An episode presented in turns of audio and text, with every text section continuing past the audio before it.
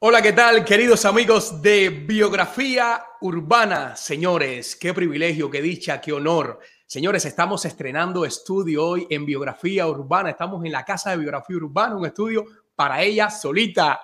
Señores, hoy contamos con el gusto de estrenar este estudio con una súper actriz, con una carrera súper grande.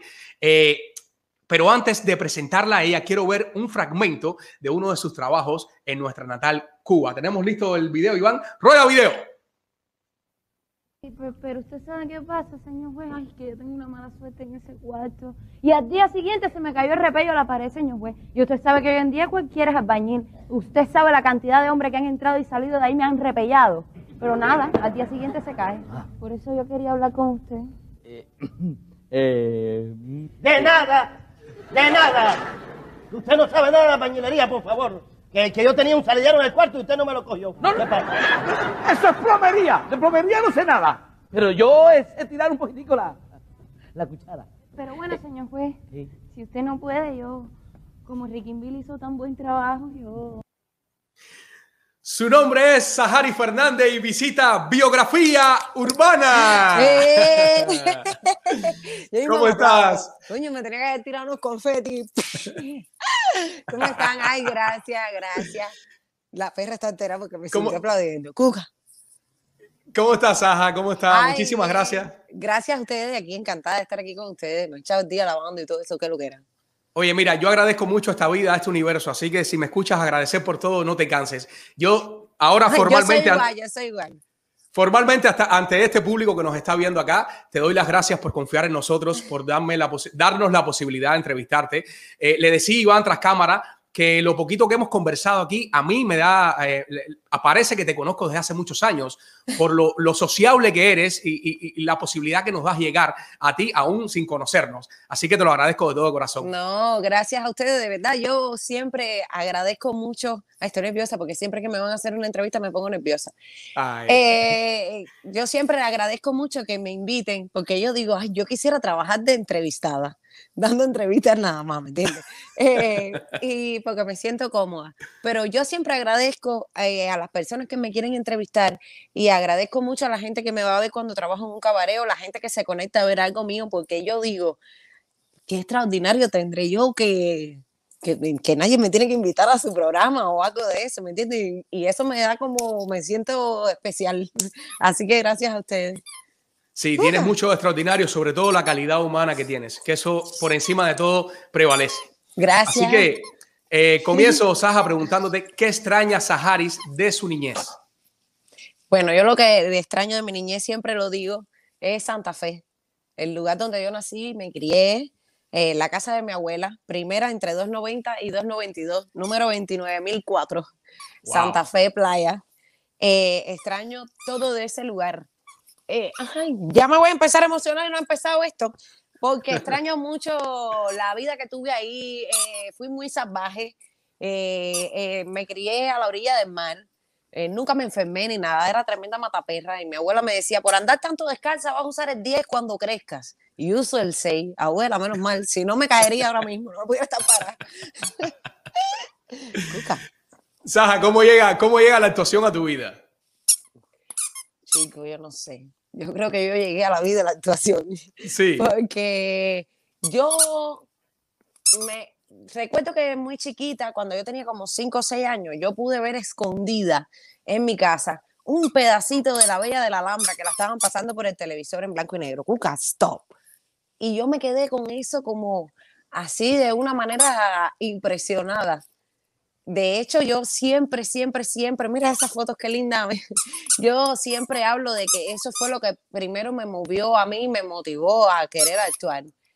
Y entonces siempre mi mamá me preguntaba a cualquiera, eh, ¿qué vas a hacer cuando crezca? Y yo decía, artista. Y mi familia, que yo soy hija de Pepe Clovero y Juana la de decía, eso no se estudia. ¿A dónde vas a ir a estudiar eso? Y yo nunca supe. Ah, y bueno, averiguando, averiguando llegué. Llegué, Eh, recorrí varios, varios caminos, pero al final llegué, llegué a la actuación. Ok, ¿Te pasó, te pasó lo mismo que, que le suceden a muchos artistas que comienzan en casas de cultura, grupos aficionados, y después se presentan ya a, a una, a una escuela de arte a, a- a hacer pruebas? O, ¿O de una te presentaste a la escuela de arte? Yo, eh, bueno, yo estudié ballet eh, y tuve, di clases de ballet, de, de bailes populares, de flamenco, todo lo que viene con eso. También practiqué gimnasia, pero actuar, actuar así, solo había actuado en la convenita, que estuve en la convenita y tenía un personaje chiquitico así. Eh, bueno, no va a ser chiquitico así, claro que sí es chiquitico así. ¿Tú sabes cuál es el santo más chiquito que hay? ¿Cuál, cuál, cuál? San Francisco de Asís. no, entonces, em, nada, yo llegué a la actuación porque una amiga de la infancia me dice, van a hacer la prueba de la ENA. Y yo, ¿qué es la ENA? La Escuela Nacional de Arte. Y yo, en serio, ya iba para la Lenin, a estudiar en la Lenin. Y me dice, no, que hay que ir para Pinar del Río porque por La Habana no se puede, que es muy difícil. Y yo metí en un tren para Pinar del Río. Yo no sé qué fue, la vida fue la que me empujó ahí. Porque todavía yo no sé cómo fue toda esa locura que yo me enteré, que me fui para Pinar del Río, para una casa. Y ahí iba en un tren a un, a un pueblo todos los días hasta que hice la prueba, una cosa loca. De pronto ya yo estaba en el taller nacional y de pronto yo rechacé la Lenin y rechacé todo. Y el, y el último día yo decía, ay, si yo no apruebo aquí, ¿qué yo voy a estudiar? Yo dije que no a todo, yo decía, bueno, ¿qué cojo? ¿Qué estudiaré? Y yo decía, bueno, pero yo era como que estaba segura de que yo iba a estar ahí. No sé. Wow. Y así es como, como ha sido todo. Y siempre he tenido un miedo a actuar de madre. ¿Verdad? ¿sí? Y una vez que entras a la escuela de arte, esta escuela de arte, eh, ¿qué tanto impacta en la vida de Saharis? Eh, hemos escuchado que eh, tu niñez, eh, tuviste una educación bastante recta. Ajá.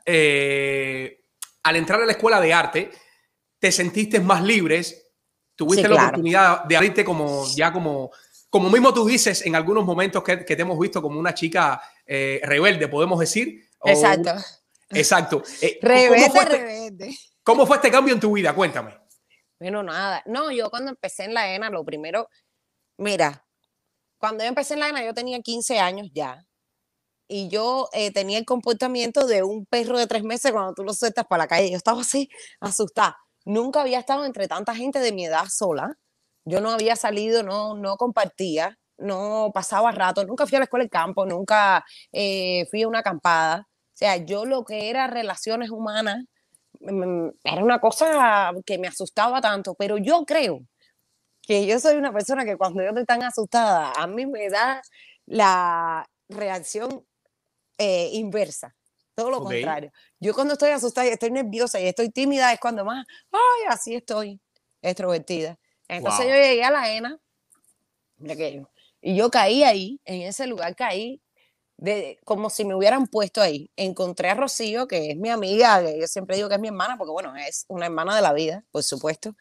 Eh, encontré a Rocío y así con todo el mundo y yo no sé, yo fui creando, yo, ay, no sé, yo, yo quizás tuve que crear un mecanismo de, de dejar ir eh, un pasado feo que yo no quería, que, que yo nunca extrañé. Yo soy una persona que puedo ser obstinada en querer algo para mi vida, pero cuando yo al final logro entender que no es para mí, yo puedo olvidar las cosas para siempre. Yo no soy una persona que guardo rencor. Te lo puedo guardar por unos días, por unos meses a lo mejor, pero yo no soy una persona que ni que a los años pienso en algo y me remueve algún sentimiento, porque yo creo que yo soy eh, bastante sincera con lo que hago, me equivoque o no. Si me he equivocado, lo voy a sufrir hasta que ya, ya, hasta que no me quede nada, nada pendiente. Entonces, yo siento que no dejo puertas abiertas. Y yo caí en ese lugar y fue como, como cerrar una puerta en mi vida y abrir otra. Y ahí, vaya, me fue perfecto. No extrañé nada de mi vida anterior, nada. Estupendo, estupendo. No, imagino. Y ahí pudiste realizarte más haciendo lo que realmente te apasiona y, y descubrir mucho más este, esta pasión por, no por te el vayas arte. a pensar que hoy en día yo te digo una cosa. Yo tantas veces me preguntaba en la ENA qué yo hago aquí, porque yo no entendía nada de lo que hacíamos ahí. De verdad. Era una locura. Yo, yo eh, tenía miedo porque de- mi hermana y yo hemos hablado cantidad de eso. Eh, nosotros tuvimos un profesor de actuación que imagínate que nosotros teníamos 15 años y él tenía 23. Aquello era una locura. Wow. Eran dos chiquillos ahí probándose fuerza. Fue un excelente profesor, le tengo mucho cariño y aprendí muchísimo con él. pero él quería enseñarnos cosas de una manera que a esa edad nosotros no la íbamos a entender. Claro. Igual te digo, eh, eh, el actor, para mí hoy en día, hace unos años atrás yo no pensaba así, pero hoy en día yo te digo que el actor es una persona que se nutre tanto con lo que vive en la vida y con la sensibilidad que nazca contigo. Tú no necesitas ir a ninguna escuela, tú no necesitas leerte ningún libro que te enseñe ninguna técnica para actuar, porque no soy músico, eh, sí sé de baile y sé que el baile lleva técnica todo el tiempo y más el clásico. O sea, en el baile popular tú pones una mano para acá y no importa. No, no, no, no, no. En el baile desde el dedo hasta la punta del pie tiene un nombre y esa es la posición que tienes que hacer. No puedes Así meter es. un sucio ni un nada. En la música supongo que tú puedes meter tu forro, pero el que es músico lo percibe y lo sabe. Claro. Eh, entonces, la música tiene un, un dos. Yo digo que en la actuación, además de aprenderte el texto, no hay ninguna otra técnica que tú puedas aplicar que no sea la que, la que nace contigo, la que viene contigo. Eso es un don. Es, eh, para mí es la facilidad de poder encarnar muchas personalidades. ¿Qué pasa cuando eres muy joven, que estás en la ENA? Eh, tú crees que actuar es meterte en un sentimiento que una persona que tú estás leyendo está pasando. Y después cuando llegas a esta edad que tengo yo, es cuando tú dices, no, coño, para actuar una cosa lo que hay es que entenderla. Más nada que eso. Pero imagínate tú con 15 años vas tú a entender a Yerma, a bodas de sangre. No, eso es una locura. Mira, yo me acuerdo de todos los textos casi que yo he hecho en mi vida, porque tengo muy buena memoria y no se me olvidan las cosas. Y yo recuerdo que nosotros hicimos bodas de sangre. Y en bodas de sangre hay unos versos tan lindos que teatro en verso es dificilísimo porque hablar en verso está de madre. Eh, y yo estaba un día aquí ensayando en la casa repasando cosas así. Y yo decía, ay, que yo no tengo la culpa, que la culpa es de la tierra. Y yo dije, coño. Y en ese momento, con 35 años, es que, con 35, ay, Ay, me he quedado cortísima con 37 años. Niña, ¿qué te pasó? Con 37 años. Es que yo vine a entender. Y yo dije, claro. Yo ese texto lo dije así en la, en la, en la prueba, fatal. Dije que yo no tengo la culpa, que la culpa es de la tierra. Y eso no tiene sentido. Ella lo que estaba queriendo decir a él era que, que ella no, que no era su culpa. Que, que la culpa era de esa atracción que ella sentía por él. Era la, es la explicación a lo que tú estás diciendo. Entonces, yo decía, qué difícil es hacer teatro en verso. No, el problema es que yo no podía entender lo que estaba diciendo, por eso se me hacía difícil. Entonces, yo pienso que la vida de- del actor es como la del músico y todo, cuando vas cogiendo experiencia se te hace más fácil. Pero yo soy, hoy por hoy, de las personas que te digo que los actores, mientras menos vicio y mientras menos eh, pendientes estén de lo que es la técnica para actuar, mejor lo harán. No por gusto, los actores, los mejores actores que hay no son de academia. Yo lo creo así. Con eso, con eso que estás diciendo, eh, entonces eh, cabe eh, entrar a esto de que para ti cualquier persona pudiera actuar. Cualquier persona que tenga el talento, sí. Ok, ok. Si tú descubres que la persona tiene talento y que puede hacer cosas, los grandes actores, después de que han hecho películas y cosas increíbles, se han puesto a estudiar actuación Claro. y han sido mejores aún. Mira, mismo John Travolta y todo el mundo. Así es. Eh, yo creo que así se descubre un actor. Porque estudié con gente que hizo cosas magistrales como actores cuando estábamos en la escuela y luego lo fui a ver y digo, ¿será que en aquel momento, cu- cuando mi perspectiva como ser humano era otra, yo lo veía como, "Oh", o estaba viciada con el criterio que me habían querido dar en la escuela de que eso era actuar bien? claro. Y ya con todo tú vas adquiriendo ¿Sí? No te preocupes. Parece que el audio se. Ahora sí. Ya, me entró Sí. una llamada. No sé cómo es que puedo hacer para que no me entren las llamadas, porque si lo No te preocupes, modo- no te preocupes. Ah, eh, entonces, eh, eso es que me están llamando de Cuba, eso es que me están viendo y me están llamando a la misma vez y no se dan cuenta. y entonces, te estaba diciendo que eso, eso es como, como tus puntos de vista. Tú vas creciendo y vas haciendo tu punto de vista sobre lo que tú crees de, de una cosa o de otra. Yo creo que los actores son, son iguales. No sé. Está bien. Eh, Yo no pusiera a nadie con 15 años a estudiar actuación, no.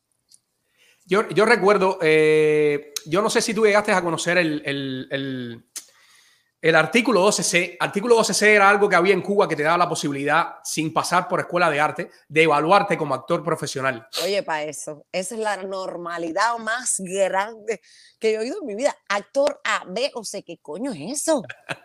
bueno, e, en ese proceso yo me colé. Entonces, te hago este cuento porque una vez yo fui a un casting con, con Cremata, el de cine, el que, el de cine.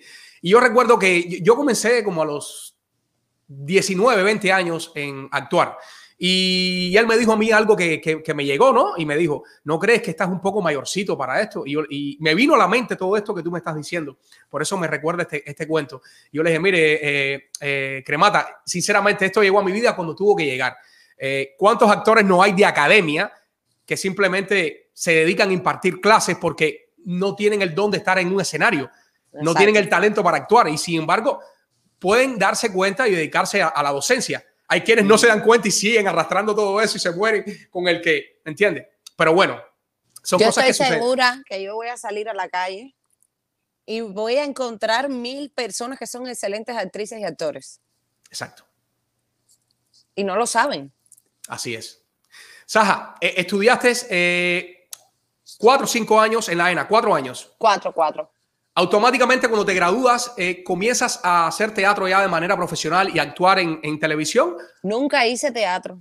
Después Nunca hiciste que me gradué. Mi última hora de teatro eh, como actriz fue Huevos de Pájaro, que fue mi tesis. Em, pero no, no hice más teatro porque después de, de, eso me pasé unos meses yendo todos los días hasta el Museo de, de Arte Colonial. Ahí a, a, dar, a montar unas obras de teatro de no sé qué rayo era aquello. Y 160 pesos que nos dieron de salario y yo, my gato, ¿qué es esto? Mi hermana trabajaba en el canal educativo con René Arencibia y entonces René, eh, mi hermano habló con René y René me reclutó para allá. Y allá estuve unos dos años y a la misma vez eh, me enteré entonces de la novela Compás del Son, hice el casting, quedé y ya yo me gradué en el 2003, en mayo, y en septiembre ya yo estaba haciendo el compás del son y estaba en el canal educativo y ya, ya. Y ahí me cogió la rueda, después vino otro programa y después otro y después otro y la cifarra y el cabaret y la noche y el teatro Carlos Mar, mentira. Yo estuve dos años, todo el mes de junio, julio, agosto y septiembre en el Carlos Mar con el show de, de Jura decir la verdad. ¿Cómo voy a decir que no? Claro que sí, hicimos mucho teatro y mucho dinero también. No, y, también estuviste en, Alegría de Sobremesa, en Radio Progreso también. Sí, no, bueno, te digo en teatro con Jura decir la verdad, pero bueno, eh, el último trabajo así como humorista activo, al, último que me dejaron ir estando en Cuba fue Alegría de Sobremesa, eh, que quiero agradecerles a, a Meo Otero, porque Amé fue, era el escritor en ese momento y Amé me llevó para allí y ahí gané un premio de actuación, caricato, por la mejor actriz humorística de la radio, Eloisa Abreguedes. Y entonces, nada, eso fue una experiencia espectacular porque yo hice radio cuando pequeña, hacía un programa en la COCO que se llamaba eh, Cuenta con nosotros, que yo lo hacía desde los 10 años como hasta los 14, por ahí estuve ahí. Y, y bueno, retomé después la radio con, con ellos. Y la radio es una experiencia increíble, me encantaría hacer radio. ¿Qué fue para ti haber estado en el elenco de Jura decir la verdad con estos grandes actores, estos grandes humoristas? Yo siempre digo que, ay Dios mío, ella es verdad. Yo siempre digo que todas las cosas que yo he visualizado en mi vida, mucha gente se ha burlado de mí. Y yo las he logrado casi todas. Bueno, yo dije que a los 38 años me iba a ganar un Oscar. Me, me quedo un año, mándate. Ay, pues tu madre, consigue un trabajo de algo ahí, una película. Vamos a mandar una película con los Vamos a hacer una película. ¿Cómo ganarte un Oscar a los 38 años? Y hacemos la película todo lo que he hecho. Y que no puedo quedar mal con la gente. A veces si la mandamos para allí nos las dan. ¿Qué tú crees? Claro que sí. Mira, Iris, Aguilar está diciendo acá que tú hacías un programa de baile a las 12 del día los domingos. Sí, eh, Super 12. Super 12, wow. Yo trabajaba ahí con Luis Silva y Natalia, Iván y Carmona. Estuvimos ahí como por un año y pico y la pasamos tan bien, nos divertimos tantísimo. Eh, cuando aquello, bueno, te hablo muchos años atrás. Hice muy buenos amigos, de ahí es mi amistad con Silva, con Natalia, la hija Edith. Eh, bueno, no, es que tengan que decir la hija Edith porque no, se sepa quién es ella, pero bueno, digo para facilitar las cosas. eh, Natalia y, y con Vani. La pasamos muy bien, fuimos a las tunas y acabamos. Y bueno, juro decir la verdad, te decía que eso es una realidad, porque yo cuando estaba en la primaria era súper fanática de Sabadazo. Y yo que yo siempre hacía los personajes de Matute, eh, de Margot y, y de mm, Antolín el Pichón. Siempre me tocaban los personajes feos. Y entonces ahí fue que yo empecé a descubrir que yo tenía mi vis cómica y eso. Y yo siempre decía, ay Dios mío, si yo pudiera trabajar un día con ellos, si yo pudiera trabajar un día con ellos. Y mira, trabajé con ellos. Y se te dio la oportunidad, wow, qué espectacular eso, ¿eh? qué rico. Y como uno se crece y como uno aprende y, y- y el ego a uno le crece muchísimo y Sí. se siente muy bien. Oye, pues fíjate que acá tenemos un, un segmento de saludos y tenemos eh, dos saludos de dos personas que te quieren mucho, me hicieron llegar Uh. estos saludos para acá. Así que Dios. vamos a disfrutar de los saludos, Iván. Buenos saludos. Mami, ay, decirte que te quiero mucho, que te amo. Cada vez que me llaman para una entrevista digo, ay Dios mío, ¿qué les digo? Siempre le digo lo mismo.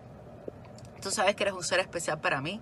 Em, yo creo que las personas eh, te las ponen delante por algo, ¿no? Eh, aparecen en la vida por algo y tú eres una de esas personas que, que estás y has estado y estarás en la vida mía por siempre. Te amo un mundo, te quiero un mundo. Esta entrevista va a estar bien linda y bien emocionante, lo sé. Tú sabes que yo siempre hago de las mías. Pero ¿Qué hiciste? nada, algo contigo para no dejarte mandarte un besote. Te quiero y te amo. Te quiero, zorra. Haciéndose ¿Qué la que no? ¡Ay, mi negra! Aquí. Nada, ¿qué puedo decir de Sahari? De Sahari tengo que decir um, inteligencia, sabiduría, es lo mismo, carácter, melancolía, pero todo une en una, una maravillosa persona. La quiero demasiado, ella sabe cuánto la quiero. ¿Y qué le puedo desear a ella? Muchas cosas lindas. Recuerda que tienes mucha gente alrededor que te quieren y fanática a tu forma de ser, nunca cambies. Tus sobrinos y yo te queremos mucho. Te mando muchas bendiciones cuando veas este video. Sé que te vas a asombrar, aquí estoy trabajando, pero nada, te quiero mucho hermana y, y para adelante, muchas bendiciones de tu negra ¡Mua! y que la vida continúa. ¿Ok? ¡Eh! Besitos. ¡Qué lindas son! Y la otra diciéndome que por dónde es la entrevista, mamá. Dice ella que la entrevista va a estar emocionante. Ya empecé a llorar y yo me había pintado las pestañas para no tener la mirada calva. Ahora ando toda negra, nemesia, flor carbonera.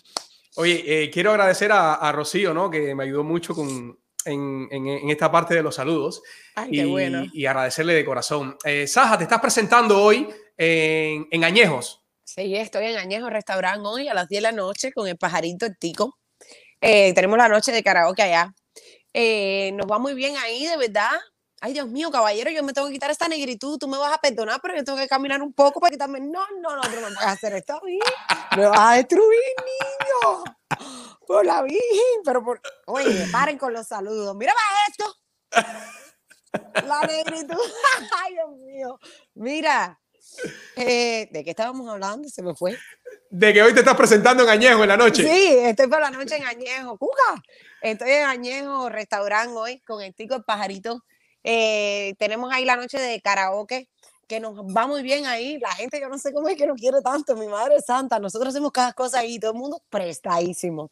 Y entonces yo, yo lo que pienso es que, tú sabes, el tico es una persona tan maravillosa, de las mejores personas que yo conozco. Nunca lo he visto bravo, nunca lo he visto molesto, no, no, es una persona tan positiva, tan lindo y tan incapaz de tener un gesto feo que admiro mucho a las personas que son así.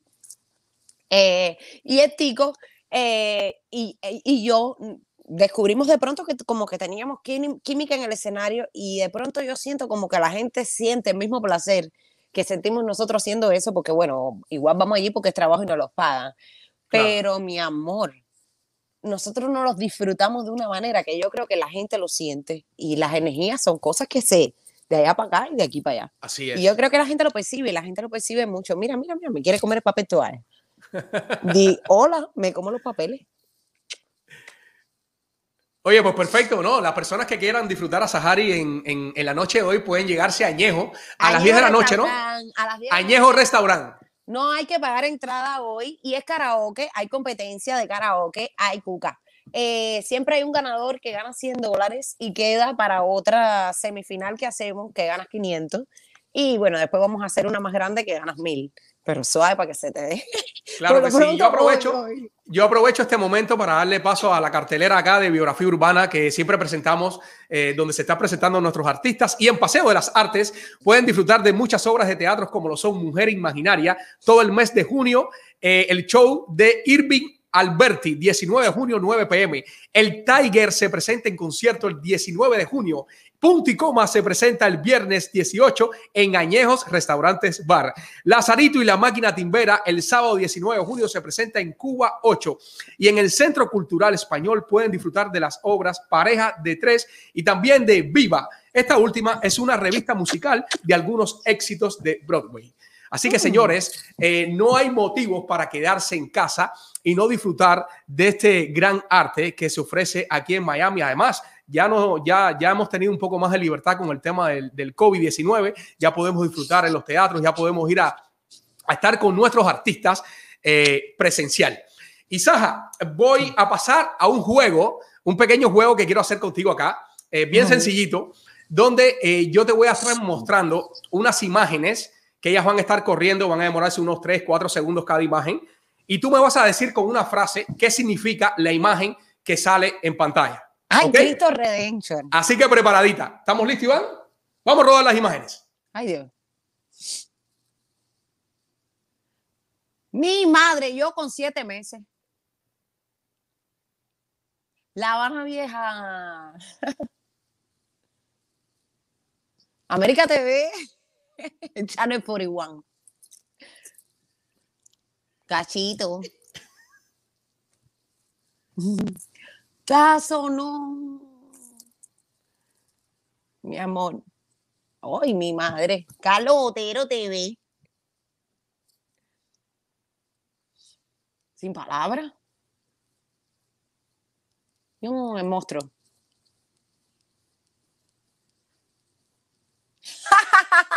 Comiquísimo. Ayúdalo, Dios mío, a poder controlar su lengua. Miami, my life. Mi vida entera. Mis hijas. Mis hijas. Wow, estupendo, estupendo, estupendo. Aprovecho para preguntarte y que las personas sepan. Yo sé que tú haces muchas historias en tus redes, eres bien activa. Y aprovecho para preguntarte por la salud de Sacha. ¿Cómo está Sacha? Bueno, hijo, Sacha está perfecta. El veterinario me dijo ayer cuando la recogí que era verdad que el amor hacía milagros, que ella estaba así por amor. Y eso me pasó también cuando tuve a mi perrito Max enfermo de cáncer. El veterinario un día fue a la casa porque yo no podía ir a ponerle la vacuna al hospital y él fue hasta la casa. Y cuando él llegó, eh, que él lo vio, ay, Cuquilla, espérate, discúlpame. Cuando él llegó, que él lo vio, él me dijo, ay, yo me preguntaba cómo era que ese perro podía estar vivo y me dijo, está vivo por, por el amor que le das. Y entonces a mi Claro. gorda está perfecta. Mira, no sé, está perfecta. Ayer llegué a- al veterinario porque me llamó y me dijo, ven, porque la perra no me deja quitarle el, el suero, me, se me tira. Y cuando llegamos, ella estaba. Y cuando me vio, entonces vio a Rey y se tranquilizó. Y ya está perfecta. Yo fui a verla hoy por la mañana, que ya se está quedando con Rey en su casa, aquí en Miami. Y yo fui a verla por la mañana, le llevé a Sachita. Estaba haciendo pipi, todo. Comió anoche, comió hoy. Vaya, está perfecta. Estoy súper feliz. ¿Cuántos, a- ¿Cuántos años tiene Sacha? 12, 12 años. Yo tengo a Sacha 12 desde añitos. el año que llegué a este país, desde el 2009. yo la tengo. Wow. ¿Cuántos Sí. recuerdos, cuántas vivencias juntas, eh? No, mucho. Esa perra, olvídate, y esa perra ha vivido en todas las casas que yo he tenido. Eh, fue mi primera perrita aquí, me acompañó mucho porque yo estaba muy sola al principio y yo solo estaba con ella. Me acompañó mucho, mucho, mucho. Después parió sus 11 perros, la cuidé, em, qué sé yo. Todos mis amigos conocen a Sacha, todo el mundo me ha preguntado, todo el mundo me ha escrito, todo el mundo se ha preocupado, de verdad, porque saben. Pues nosotros de parte de Biografía Urbana le deseamos muchos años más a Sachita y que Ay, se sí. recupere súper que bien. Saja, eh. ¿cómo fue que saliste de Cuba? Bueno, yo salí de Cuba porque eh, mi papá, que vive en este país hace como treinta y pico de años, eh, me reclamó. Y yo nunca en mi vida pensé que eso se iba a dar, la verdad, te voy a decir. Y de pronto un día me llamó y me dijo, oye, tienes la entrevista tal día. Y yo, ¿qué? ¿Qué? Yo no tenía ni pasaporte. A esa hora mándate a correr a el pasaporte, fui para la entrevista. Me dieron la visa el mismo día la entrevista, ahí mismo después de la entrevista. Y ya, y vine para acá. Así, puff, cayó del cielo. No, no fue nada premeditado, ni ay, me quiero ir, nada de eso. Nada. Y automáticamente cuando llegaste acá a Estados Unidos, estuviste, llegaste aquí a Miami. Sí, llegué aquí, yo siempre he vivido aquí en Miami. Y la pregunta del siglo, ¿comenzaste a hacer eh, arte de una vez o pasaste por cantidades de trabajos? Bueno, yo empecé directamente a trabajar en el 41, pero no me quedé porque no me cuadraba el dinero que me daban. Y entonces me pasé como um, dos a- un año y medio. Trabajaba en la playa en un restaurante eh, en Larios, en el restaurante de Gloria y Emilio. Yo eh, ahí fui hostess eh, un año Wow. y medio. Y, pero a la vez eh, iba mucho a Mega con Alexis y a la misma vez hacía Sábado Gigante. Y, y nada, eso me, me mantenía vivo el arte y me ayudaba económicamente. Y un buen día dije, "Ay, yo no quiero ir más al restaurante este. Y dejé de ir. Y al otro día me llamaron del 41, oye, puedes venir, que estamos reestructurando las cosas. Y yo dije, bueno, fui, hablé de dinero eh, con Cachito. Y quedamos de acuerdo y bueno, ya empecé en el 2011, oficialmente el primero de mayo del 2011 empecé en, en el 41. En el 41. Ujú. Saja, en este caso, en la parte actoral tuya, cuando te, te- te llaman y te, te hablan de un libreto, te lo entregan, eh, ¿cuáles son tus mecanismos a la hora de, de desarrollar un personaje? ¿En qué te basas? ¿Cómo lo desarrollas? Por ejemplo, háblame un poquitico de estas producciones que has trabajado con, con- con Ale- Alexis Valdés. Mira, Alexis, no me va a dejar mentir. Yo soy la actriz más mala del mundo para ensayar. Ay, qué mala soy. No sé ensayar. Eso que tú me estás preguntando ahora mismo, yo quisiera hacerme ahora lo importante y decirte todas las cosas que yo me he leído en cómo se prepara un actor y mi vida en el arte y la construcción del personaje. Que yo teóricamente te puedo desmenuzar el libro porque me acuerdo de memoria de todo y hacerme la, la, la importante. Te voy Claro. a decir algo. Yo no sé cómo rayos se hace eso. Yo veo la gente que cogen el nombre del personaje y empieza a escribir en un papelito cosas. Yo no sé qué coño es lo que escriben. Los envidio. Porque nunca en mi vida he podido hacer eso. A mí me da un personaje y yo me lo leo. Me leo todo. La situación de principio a fin. Y eso me va. Yo digo que la primera lectura te, te va a provocar, porque es la primera vez, te va a provocar los sentimientos como son en el personaje. Exactamente como son. Porque tú vas a Wow. estar viviendo lo mismo que el personaje, te vas a estar enterando a la misma vez que ese personaje de lo que está pasando en su vida. Entonces yo trato siempre de mantener el fresco de esa primera vez que yo me leo algo. Luego pareciera que no me aprendo nada, eh, porque llego a los ensayos y yo no puedo estar parando el texto, porque ya yo me lo sé de carretilla, mío y de todo el mundo, parando para poner una mano aquí y otra allí, y yo no entiendo, y entonces yo estoy entendiendo lo que me estás diciendo, pero en el momento me da miedo hacerlo, porque no me gusta hacerlo mal. Entonces quiero canalizarlo, quiero entenderlo y venir mañana y me empiezo a poner nerviosa y le empiezo a coger un miedo a los ensayos que no quiero ni ir. Tú no tienes ni idea lo que es ensayar No me para mí. digas. ¿Qué? ¿Qué? Preguntaba a Messi. Me da.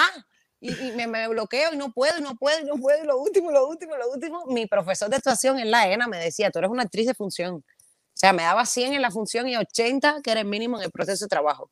Porque yo era muy mala. Y él decía, no, hay que hacer una valoración del personaje. Y el personaje no sé qué situación. Y yo decía, madre mía, de- del amor hermoso. Yo nunca he entendido qué, qué rayos es eso, te lo digo de verdad. Quizás por eso a lo mejor no he hecho más cosas como actriz, pero era que es la manera que yo tengo, hijo. Eh, yo te digo, eh, sobre todo tener intuición. Cuando hacíamos oficialmente Gay 3, una vez Alexis se tuvo que ir de viaje con Claudia yo hice cuatro personajes. En la misma hora, yo hacía de Alexis, de Claudia, de mí y de Claudia otra vez. Eh, y una vez hice de Roberto, pues Roberto se fue para España. Y, y entonces, cuando eso pasó, Alexis me decía, no, para ensayar, para ensayar. Y yo decía, no, Ale, yo me sé todo eso. Pero tú crees, tú crees. Y yo, sí, sí, sí. Ay, mi madre. Alexis es un tipo que le gusta ir muy seguro, ¿me entiendes? Y cuando se la función, yo no me lo esperaba. Yo sé que no. Pero también yo te digo, yo voy a ser incapaz de hacerle quedar mal. Primero, yo creo que me, da algo en el escenario. Yo tengo que salir en camilla de ahí, pero yo no me puedo equivocar ahí hacerle quedar mal a él ni a mí. Es que eso es lo que yo hago. ¿Cómo lo voy a hacer mal? ¿Me entendiste? Claro que sí, claro que sí.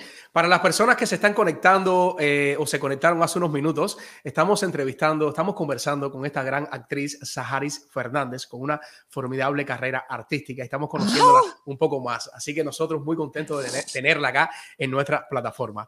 Eh, Saja, entonces con todo esto que me comentas, ¿qué sientes que se te da mejor, la comedia o el drama? Eh, yo pienso que las dos cosas son, van de la mano. Eh, yo pienso que en la, en la vida hay situaciones tan dramáticas que dan risa. Porque en realidad, si tú te pones a ver los personajes cómicos, si lo- te pones a ver la parte humana, tú te descubres que tú eres un mala gente riéndote de esa situación y una gente fea que le falta algo. ¿Ok? Entonces yo digo, las situaciones dramáticas a veces son tan dramáticas que dan risa. Y a veces una cosa es tan graciosa en tu vida. Tú has llorado por cosas que te dan risa después. Claro. Entonces yo en realidad jamás pensé que me iba a dedicar a la comedia. Nunca. Esa es una de las cosas que me ha tomado por sorpresa en la vida. Pero yo soy una persona que no me resisto. Eh, yo quizás pude haber hecho más ahínco en hacer cosas dramáticas o algo, pero se me ha puesto muy fácil esto y quizás yo he tenido una vida cómoda. No sé. Quizás me he acomodado, quizás he estado en mi zona de confort o no, pero me siento feliz con lo que he hecho hasta ahora. Y yo tengo mucho que agradecerle a la comedia, mucho. Eh, sobre todo que me salva, porque los actores, los comediantes, no, no quiero decir que soy comediante, es un trabajo que respeto mucho y creo que los comediantes hacen muchas cosas, escriben, hacen muchas cosas y creo que son personas muy inteligentes. Cuquita, date quieta. Yo creo que lo- los comediantes son personas súper, súper, perdóname que me esté moviendo, pero es que la cuca, eh, son personas muy inteligentes. Entonces, a mí me gusta mucho respetar lo que ha hecho la comedia por mí, eh, como, como artista y como ser humano. Porque yo en realidad he vivido, en realidad he vivido vivir de la comedia. De la comedia. Eh, sí. Y Ah. cada vez que he tenido mi huequecito para hacer mi momento dramático en medio de la comedia, pues también he aprovechado y lo he hecho. Porque todos los actores, los que nos dedicamos a la comedia, todos podemos hacer drama. Y todos los que hacemos, lo que hacen drama también pueden hacer comedia. Es como el ser humano. Si tú lloras y te ríes, también puedes actuar y hacer llorar o hacer reír. Saja, si en estos momentos eh, te dicen que a todos nos quedan una semana de vida, en el caso tuyo, ¿qué es lo que hicieras? Chico, tú sabes que a mí eso no me asombraría. ¿No? No, porque yo no tengo miedo a morirme. Yo veo morirme como, como algo normal, como algo que todos deberíamos tener en cuenta, porque todos nos vamos a morir. Yo no sé qué dinero vamos a tener en la vida, ni a dónde vamos a llegar, si me voy a ganar el Oscar o no, eh, si voy a lograr todo lo que quiero en la vida o no. Pero yo sé que me voy a morir igual que tú, igual que todos. Claro. Sería, jamás planifico nada. La gente me dice, mes que viene, yo digo, ay, niña, si me muero. Y la gente, ¿qué anormal? Y digo, anormal eres tú o no lo piensas. Yo hago las cosas ahora. Pero si a mí me dijeran que yo me voy a morir la semana que viene, eh, ¡ay! Ay, si a mí me dijeran que me Mira, te voy a decir algo. Si a mí me dijeran que me voy a morir la semana que viene, te voy... yo me puedo morir tranquila, porque yo soy una persona que hago bastante, bastante lo que me da la gana. Hace un tiempo para acá. Y yo todos los días, yo digo que todos los días, aunque sea una cosa, una cosa, una cosa, que a ti te guste mucho, tú tienes que hacer, comerte un helado, una mariquita, algo. Pero ahora mismo, si yo sé que me voy a morir la semana que viene, que ya es casi mi cumpleaños, yo haría una llamada por teléfono. ¿Qué, qué quiero hacer? Y ¿A ya. quién? ¿A quién? Ay, no puedo decir. enamorado, enamorado. Eh, no, Ok. ok, no preguntes perfecto. tanto porque entonces uno da tremendas perras pistas y no es, no, Está bien, es verdad. no es justo. Es válido, No, es válido. Sí, sí, sí, llamaría por teléfono, sí, llamaría por teléfono. Perfecto. Pues fíjate que tenemos una segunda ronda de saludos de personas. Si las primeras te removieron el piso, estas te los van a remover aún más. Mijo, no tengo toallita para limpiarme los ojos, se me va a poner negro. Mira, mira, son personas que te quieren y te aman mucho y estoy seguro que te va a gustar. ¿Tenemos listo video, Iván? Vamos a rodar video. Ay, no, no, no, no.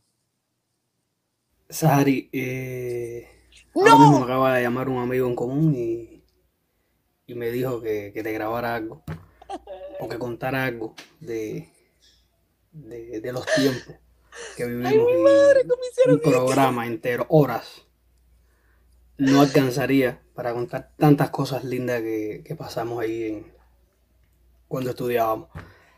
Solo desearte toda la suerte del mundo, que te la mereces y la necesitas. Y, y que sepas que, que te recuerdo mucho a ti y a todos los que estudiamos en, en aquellos tiempos en la ENA. Fíjate, si yo me, si me acuerdo de ti, que, que cada vez que veo a un niño metiéndose un puño en la boca, le digo, oye, no hagas eso. Que eso solo lo puede hacer Sahari. Eh, cuídate mucho, te quiero, te extraño y nos vemos pronto. Jordan Castro. Wow, mi hermanita de la ENA. Éramos tan jóvenes cuando nos conocimos. Y de verdad que Saharis eh, siempre fue el alma del grupo. Era el centro eh, con sus chistes, muchas veces geniales, otras veces no tanto. Y ella lo sabe, pero bueno, en eso competíamos todos. Pero siempre hay que, tengo que resaltar el talentazo que tiene Sahari para la comedia. Tiene un ángel, pero además también para los personajes dramáticos. Y yo tuve la suerte de compartir escenas junto a ella en Romeo y Julieta y fue sensacional. Por eso, mi hermanita, una de las cosas que también agradezco es que siempre, a pesar de la distancia, has sabido ser amiga, siempre. Y me alegro mucho por los éxitos que has ido teniendo y por los que vendrán, que serán mucho más, mucho más, ya verás. Y desde acá te deseo todo el cariño y el abrazo del mundo. Te quiero. Hola, niña. Hola, mi corazón. Sabes que eres la niña de nosotros, te queremos mucho. Hace mucho no nos vemos, pero siempre te tenemos en nuestros corazones. Ay, oye, aquello. niña bella. Yo sé que trabajas mucho, pero bueno, Dios te recompensa. Ay, muy mi buena, mamá. muy buena hija, muy buena hermana y muy buena madre de tus perritos. Te queremos Ah. mucho. Un besote. Beso. Mora. Ay, mi madre, pero ¿de dónde sacaron tanto? Ahora sí que me voy a caponizar, Cuca, estate quieta. Cuca se ha puesto nerviosa de tanto grito que yo he dado. Mira, Jordan Castro Lescano, el pinareño de mi aula. Newell, eh, eh, Newell Brin, que también era del aula de nosotros. Y Mora y Jorge. Mora y Jorge, tú sabes, yo los conozco de Cuba. Ellos en Cuba, yo los conocía. eh, y bueno, y de pronto yo no los vi más. Y de pronto yo llego a este país y un día estoy mudándome para una casa. Y cuando estoy, dicen, me, Jorge, Sahari. Y yo, ¡eh! ¿Y ustedes qué hacen aquí? Y después de como tres años nos encontramos. eh, eran los vecinos de los bajos de mi casa en un lugar en la playa espectacular. Que no voy a volver a vivir en un lugar así. En ese edificio todos éramos cubanos, todos nos conocíamos. Ahí hacíamos en el parqueo Thanksgiving, el 31, el 24, todos los vecinos como si fuéramos familia. Yo voy a poner el puerco y yo voy a poner el arroz con leche. Pero bueno, Mora y Jorge, yo le digo mami y papi. Ellos son como si fueran mi mamá y mi papá en este país. Me han ayudado muchísimo, me han apoyado mucho, me cuidaban mucho a Sacha y a Sachita. Estuvieron en el parto de Sacha. eh, o sea, eh, todas las personas que ha- han aparecido aquí son personas que han estado la vida entera en, en mi vida, en momentos eh, separados, pero son personas, madre mía, que son cosas que uno a veces, es como cuando abres una gaveta y encuentras algo que hacía años tú no, no te acordabas que tenías. Claro. Y, y uno dice, ¡ay! Algo así, algo así. Qué bueno, qué bueno. Ay, Nosotros, nosotros muy contentos eh, y agradecerle a Rocío que nos ayudó mucho a conseguir estos grandes saludos. Y qué Ah. bueno que, que, que te, o sea, positivamente, ¿no? Que te emocionaron mucho. Son personas que sé que, te- que han significado mucho en tu vida. sí. Eh, Saja, eh, de este otro lado, acá en Estados Unidos, cuando llegaste, ¿tuviste algún ídolo en la parte artística que te inspiró a ir por más, que siempre tuviste ahí delante de ti? ¿O varios o uno? Eh, mira, te voy a decir algo. Yo te- tenía un ídolo que para mí fue una noticia fatal porque llegué a este país pensando que iba a poder ir a un concierto de él algún día y nunca pude. Eh, y era Michael Jackson, porque se murió. Llegando yo, se murió él. Y yo, ¡ay, Dios mío! Pero te estoy hablando de que él era un ídolo para mí porque, bueno, eh, por todas las cosas que hizo como artista, que para, para mí fue un tipo increíble, bueno, por, la, por lo menos por la parte del baile, que es la que más o menos puedo conocer. Eh, la gente ni imagina las cosas que, que, que él revolucionó en el mundo del baile, hasta del ballet clásico, para que tengas una idea hasta dónde llega ese tipo. Eh, y yo tenía mucho afán de ver a ese hombre en vivo. Pero bueno, yo te voy a decir, ídolo como tal, que yo diga, ay, si lo veo me desmayo, o mi vida quiero que sea como esa. Mm, no, no tengo a nadie así, porque yo creo que cada persona logra lo que puede, lo que está a su alcance. Eh, yo digo que las únicas metas que yo me pongo son conmigo misma. Yo, yo siempre voy a hacer lo que me haga sentir bien a mí. Entonces no tengo a nadie eh, como un ídolo, como una meta. Me encantaría muchísimo poder hacer algo como lo que hace Beyoncé, pero bueno, sin cantar tanto. Porque no se puede pedir milagro, no puedo, no, no. Eh, o como Jennifer López. Soy una fanática loquísima de Selena. Me encanta Selena, todo, todo, todo, todo de ella. Me gusta mucho, mucho, mucho. Em, pero así que yo diga, quiero lograr esto en mi vida porque alguien lo logró o así, mm, no creo. No, no tengo a nadie así que a estas alturas de mi vida. Porque te digo, ya yo he descubierto que somos seres humanos y que a todo el mundo le va a ir en su vida como es en dependencia de lo que haga. Entonces yo, nada, he entregado a vivir mi vida y que la gente viva la de ellos. Perfecto. ¿Cuál es la parte de tu cuerpo que más te gusta? La parte de mi cuerpo que más me gusta. Déjame pensar. El abdomen. El abdomen. Lo amo. si, te dieran, si te dieran a elegir por un día ser otra persona, ¿a quién elegirías? Uy, madre mía de mi vida. No sé, no creo. Si me dieran a elegir ser, yo elegiría ser yo misma en otra época de mi vida, pero no elegiría ser nadie, no quisiera vivir la vida de nadie. ¿Qué es lo que te fijas en otra persona cuando la conoces? Sea eh, como amigo o, como pareja. Lo primero que te, que te llama la atención de una persona. Ay, yo creo que la persona, como tal. Eso es lo primero que te atrapa, te tiene que llegar. A mí me llega a todo el mundo. Yo soy como así. Ya después voy diciendo, tú te quedas, tú no vas, y así. Oye, ¿tienes, ¿tienes, ¿tienes alguna manía? Una pilonga. Sí. ¿Como cuál es? La lengua, me muerde la lengua. ¿Verdad? Así. Mi papá lo hace y yo no lo sabía. Lo heredé ya no lo hago tanto. Antes lo hacía cuando estaba en pruebas y todo eso, pero ya no estoy. Me mordía la lengua la prueba entera hasta que me sacaba hasta sangre. Wow. Oye, eh, comenta. Sí, sí, no, dime. Me como los pellejitos de, las manos. Ah, También. Ah, sí. Es una manía que tengo. Wow. Y ahora te pregunto, Saja, eh, después de tantos años en América TV, tomaste la decisión de irte. Ajá. ¿Nos puedes contar el motivo por lo que fue a Cambio Biografía Urbana? Sí, yo lo he dicho en varias entrevistas. Eh, yo me fui porque no me sentía bien eh, ahí, no, no me sentía bien con nada de lo que estaba pasando. Eh, no me sentía bien con lo que estaba haciendo en el trabajo, porque simplemente dejó de haber comunicación y creatividad. Y yo creo que para que el arte exista, primero tiene que haber creadores y después que se sepan comunicar para que se hagan las cosas bien. después no estaba contenta económicamente. Eh, y después no estaba contenta con las cosas como se estaban dando mis relaciones con, con Cachito y esas cosas. No, no creo que tuvimos nunca empatía. Eh, yo me estaba lacerando ahí, yo me tenía que haber ido antes, pero todo pasa en el momento perfecto. Y entonces me fui en el momento perfecto y nada, eh, estoy bien, me siento contenta de haber tomado esa decisión.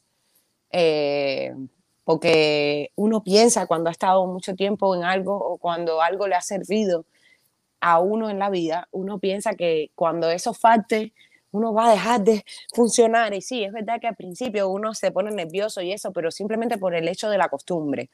Claro. Y porque uno, a quien debería acostumbrarse la vida entera es a uno mismo, que es a quien vas a tener contigo. Y como no te acostumbras a ti mismo, a veces ni te soportas y necesitas tener apegos emocionales por cosas que casi siempre te hacen daño. Y entonces uno se queda ahí y las cosas te las arranca la vida o tú las sueltas. Yo siempre digo que es mejor soltarlas a que te las arranque, porque ya cuando te las arranca te quedas hecho basura un tiempo ahí hasta que lo entiendes. Y entonces, para mí eso fue una liberación, irme del 41, me liberó. Yo era un compromiso que tenía que ya no quería llevar conmigo. ¿No regresarías si te vuelven a llamar o tuvieras una opción? Eh, si yo voy a trabajar en lo que me gusta y me van a pagar, yo regreso donde sea. Yo no, yo no tengo problemas con eso. Eh, mi verdad es la que es y siempre la dije. Me fui bien, avisé que me iba a tiempo, todo. Y también se sabe por lo que me fui. No es que yo haya estado una niña callada ahí ni nada de eso. Yo di mis buenos Claro. pateos. Y no estoy diciendo nada malo. Quizás hay personas que se ofenden por lo que yo digo, pero yo estoy diciendo la verdad. No estoy diciendo mentira. No, imagino también que con esta decisión tuviste la oportunidad también de dedicarte más al proyecto este que te iba a preguntar ahora. ¿Cómo llega Saharis Chef a tu vida?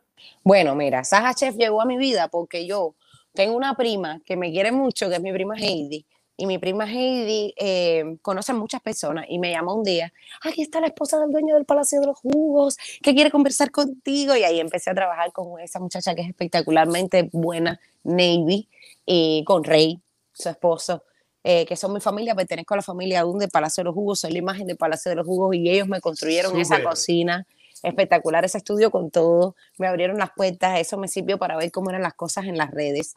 Eh, ya he visto cómo es todo, eh, ellos me continúan ayudando, yo continúo trabajando con ellos, pero yo quiero cambiar un poco la historia del programa porque yo siento que a mis seguidores les gusta que yo le cocine, a la gente le encanta que yo cocine porque además la gente no imagina que yo cocino. Entonces, Wow. eh, a la gente le gusta que yo cocine y todo, pero yo quiero hacer un programa cocinando y todo, pero aquí en mi casa, como una Ok. visita aquí en mi casa, hablando de lo que quiera la gente. eh, y sobre todo quiero invitar a gente que no salen en la televisión ni, ni tienen millones de seguidores y son gente muy importante. Ok. Yo quiero darle importancia a la gente que me ve. Yo quiero que la gente que me ve sepa que están o más importantes quizás que yo. Y yo quiero que, que las redes también sirvan para eso, porque yo he descubierto que la red es una compañía increíble. Eh, ahora mismo con mi perrita, se- ese apoyo emocional que uno siente, más cuando uno se ha ido de su país, estás solo y en un país como este, que aunque esté toda tu familia, todo el mundo tiene sus momentos, sus espacios, su trabajo, y no puedes estar molestando, ¿ves? Aunque yo te digo, yo tengo unos amigos que son de oro. Madre mía, la vida conmigo ha sido demasiado buena. Eh, pero yo, yo quiero hacer un programa para eso, para hablar de cosas, porque yo siento que las redes han ido como que llevando el mundo a, a una velocidad y a una manera de ver las cosas en la vida que la gente se olvida de que, de que hay humanidad, de que todos andamos descalzos, que nos levantamos con, con la gaña, que hay que lavarse la boca. Y yo trato de ser lo más orgánica posible en las cosas que hago para las redes. Y yo sé que funciona. Tanto me funciona cuando pongo una foto súper producida y lujosa como me funciona las que pongo despeinada. Y entonces eso es lo que yo quiero entregarle a la gente porque yo siento que ese público tiene ganas de consumir cosas así. ¿Y por qué no? Claro a lo que sí, mejor me que cuesta un poco más de trabajo, pero ¿y qué? No importa, mejor. No, no, pero es tu estilo, es tu estilo y es lo que tú quieres eh, hacer llegar a las personas que, que te Además siguen. que de lo que puedo hablar. No te puedo hablar de lujos porque no conozco. No, no he ido, no, no he estado en lugares lujosos ni nada de eso. No, no puedo hablarte de eso. Pero, mija, eh, Sahari, eh, eh, lo, que, lo que más persigue a las personas es esa, es esa, es esa Espérate, sencillez tuya. no he estado en los lugares lujosos que la gente consume, porque he estado en conciertos de Chucho Valdés, he estado en conciertos de, de, de, de, de- de- de Fito Páez, eh, he estado en conciertos de, vaya, increíbles que no te puedes imaginar. He visto a Mar Anthony en vivo, que era un sueño que yo tenía.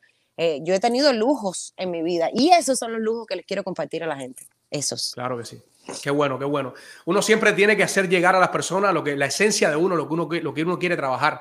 Y ese es tu Mm. sello, eso es lo que te distingue. Saja, eh, llevamos casi ya 50 minutos de live. Hemos pasado un rato súper eh, súper bueno, súper eh, motivador contigo.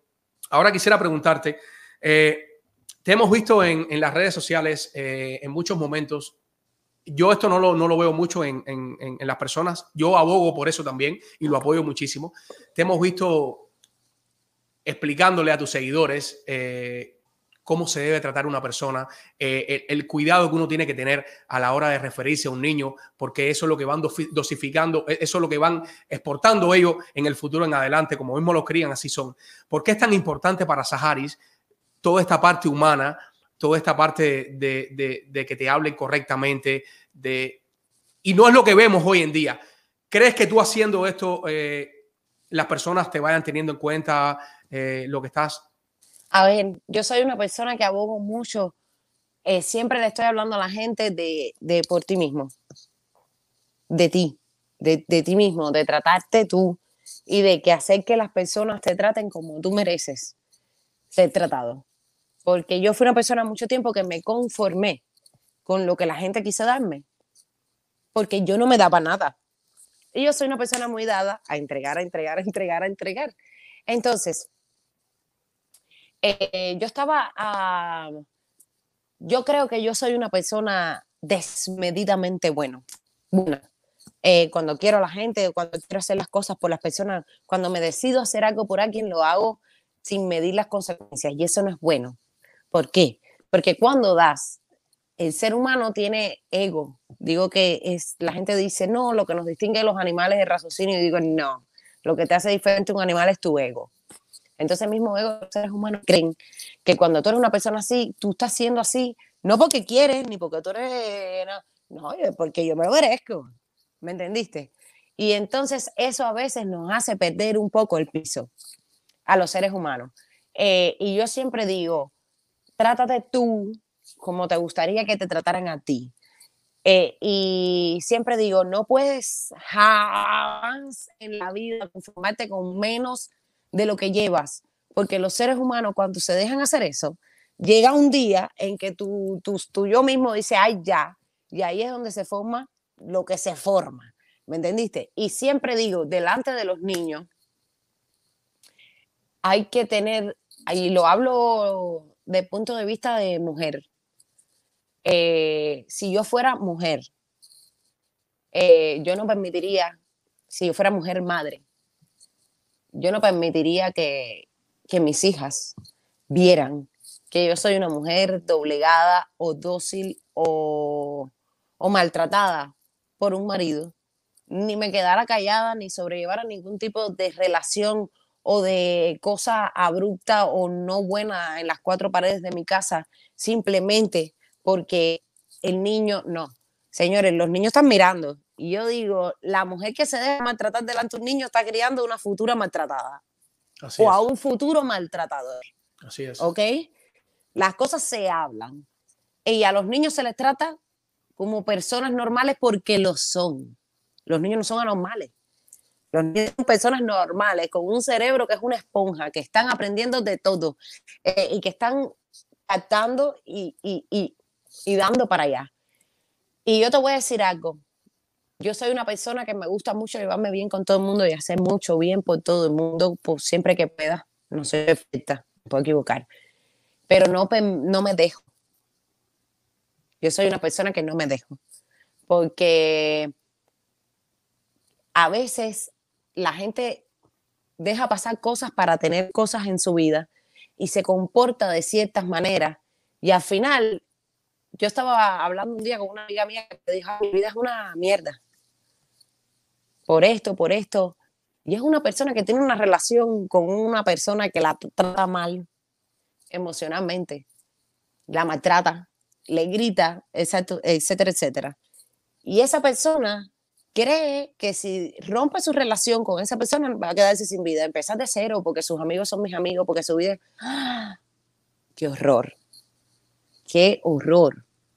porque no tienes vida propia. Tú sabes lo que es tenerle miedo a construir una vida y seguir en eso, que no puedes llamar vida, que no es vida. Eso es vida, eso es un hogar, no. A mí que me digan loca, a mí que me digan lo que quieran. Sea marido, sea amigo, sea conocido, no me gusta esto. A mí esto no me gusta y no lo quiero. Y listo. Y ya, nos ponemos de acuerdo. Si tú quieres, nos entendemos. Si no, ni nos entendemos hay que ponerse de acuerdo. Yo soy una persona que eh, yo creo que yo, eh, no sé, es que mi abuela siempre me lo decía, ay, Chachín, tú eres una mujer, que mi abuela lleva 60 años con mi abuelo, dijo.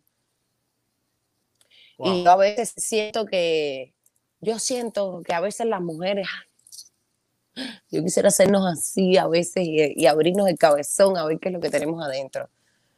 Porque es como que se ha creado el aquello de como que hay que, que, que, quedarse callado, como que, eh, porque uno hace, no, esta es loca, no, yo no soy loca, yo soy yo, yo soy así, y no me dejo. Exacto. Ay, que soy loca, porque no hice ahora lo que tú querías, y como querías. Ay, pero ¿y todo lo demás que dejaste que yo te hiciera, bobito o bobita? Porque si lo permitiste, cuando a la gente le conviene lo que tú le das, la gente lo agarra como quiera. Y la gente ni siquiera sabe si lo que te están dando a ti te conviene o no. O si ellos, la gente, digo, la gente no se mira en un espejo. La gente nada más dice, tú haces, tú dices, tú. Mírate en un espejo, hijo, porque tú también vas por la sociedad haciendo cosas que a los demás no les gustan. Mírate, piensa. Todo el mundo hace cosas que no nos gustan, pero si están en nuestras vidas y le hemos dado la oportunidad de que haga algo que no nos gusta, es porque han hecho muchas que nos gustan. Claro. Entonces vamos a sopesar cosas. Así es, Saja, muchísimas gracias con todo eso que nos dices. Y qué bueno verte, a mí me encanta verte en las redes cuando estás hablando de estos temas, porque no, no acostumbramos a ver artistas eh, tocando estos puntos, y esto es muy importante en esta sociedad que vivimos, en la que todos somos iguales. Eh, gracias, mucha hipocresía, mucha hipocresía. Así es, así es. Pero bueno, uno no puede caer en ese juego. Uno tiene que seguir adelante, enfocarse en lo que uno quiere y hacer prevalecer sus metas, sus deseos y tratar de ser personas de bien y personas de transición cada día que pasa. Que sí se puede, claro que sí. Oye, hay muchas personas escribiendo en el chat, eh, a todas esas personas que están conectadas, que le han puesto maravillosos mensajes a Sahari. Muchísimas gracias, muchas gracias de corazón. Eh, Saja, eh, termino haciendo una última pregunta. Eh, ¿Qué consideras tú que es lo mejor que te ha pasado en tu vida hasta esta etapa tuya en la que vives? La vida. Vivirla. Toda la vida, todo lo que me ha pasado. Perfecto. Sin eso, yo ahora mismo no sería la persona que estoy aquí sentada. Así que la vida, solo estar viva para mí ha sido lo mejor.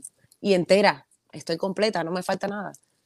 Claro que sí, claro que sí. Algo que le quieras decir a, tus seguidores, a tu gente en, acá en, en esta plataforma. Mira, yo les voy a decir lo que siempre les digo. Yo no sé qué es lo que yo hago para que ustedes me presten atención y eso. Y a veces digo, Dios mío, de mi vida, quiero contestarles a todo y todo y a veces no me da tiempo con todos. Pero decirles que les estoy muy, muy agradecida que gracias a ustedes que son mis seguidores y que confían en mí todo eso, quizás ustedes no lo saben, pero yo trabajo de eso, de la credibilidad que tengo con ustedes y gano dinero de eso y vivo de eso y los lugares en donde me presento se llenan porque ustedes están ahí, porque ustedes quieren.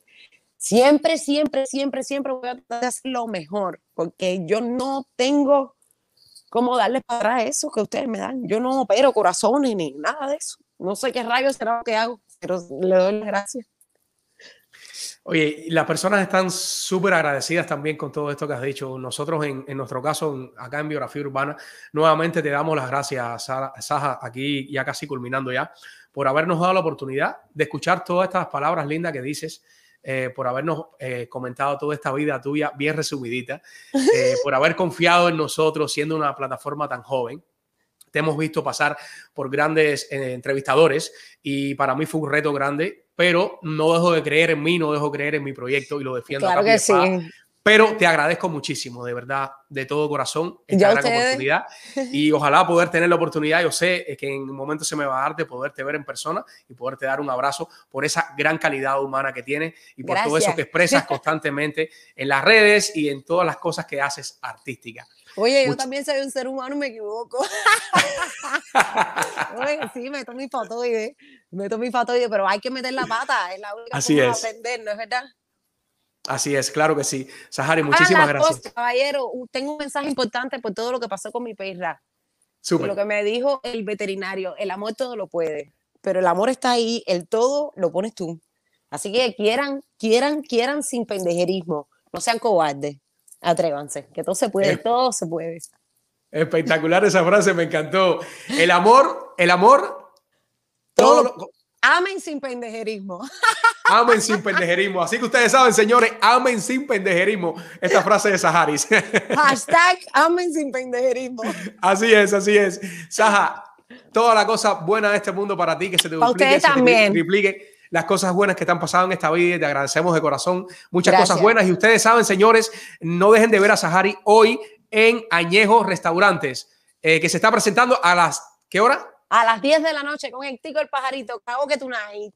A las 10 de la noche con Ectico, el pajarito. No la dejen de ver, así pueden ir para allá. Un abrazo grandote de parte de Biografía Urbana. Y a Igual. ustedes, queridos amigos que están conectados, que han estado durante casi esta hora de live conectados, muchísimas gracias, señores. Nuevamente, estamos, eh, le- le- les comento que estamos estrenando este estudio, que todavía le falta muchos detallitos, pero no, imp- no impidió el no salir en vivo hoy para ustedes, para ese público de Biografía Urbana. Gracias por estar conectados. Gracias a todas las personas que nos han seguido en las plataformas, tanto en YouTube, que ya somos casi 800 personas ahorita, señores. Nos falta un tantito para llegar a los mil, el, el tope que pide eh, YouTube para dejarte crecer un poco más. Eh, pueden seguirnos en YouTube como Biografía Urbana en las plataformas de podcast como Biografía Urbana también. Ahí pueden encontrar todos nuestros programas en versión audio y también como Biografía Urbana 1 en Facebook, TikTok, Instagram y, y, Twitter. Muchísimas gracias, señores. Y este programa no sería posible si no tuviéramos a nuestros patrocinadores y comenzamos con el Centro de Cinematografía. Arte y Televisión de Miami. Si quieres estudiar una carrera audiovisual, este es el lugar indicado, señores. CCAT Miami, puedes llamar al 305-634-0550. Y si tú eres una persona con problemas de crédito, si no tienes crédito, esta linda joven que está acá, Rosa María Fernández, te puede ayudar. Puedes llamarla para cualquier consulta gratis al 512-792-0290. 512-792-0290. Si quieres invertir en real estate, si quieres comprar casa, pues Jim Quevedo es tu solución. Esta realtor de lujo puedes encontrarla al número 305-742-1961. Y si eres un gordito igual que yo, así con swing, y quieres bajar de peso o aprender a alimentarte bien, Boss Trainer es la solución. Puedes localizarlo en 305-846-0673 o Boss Trainer en las redes sociales. Muchísimas gracias, señores, por estar ahí conectados con nosotros. Y termino diciéndoles que si eres una persona, si eres una persona de bien y quieres ayudarnos a que, a que nosotros crezcamos en biografía urbana, puedes seguirnos en nuestras plataformas. Un abrazo grandote, señores. Nos vemos.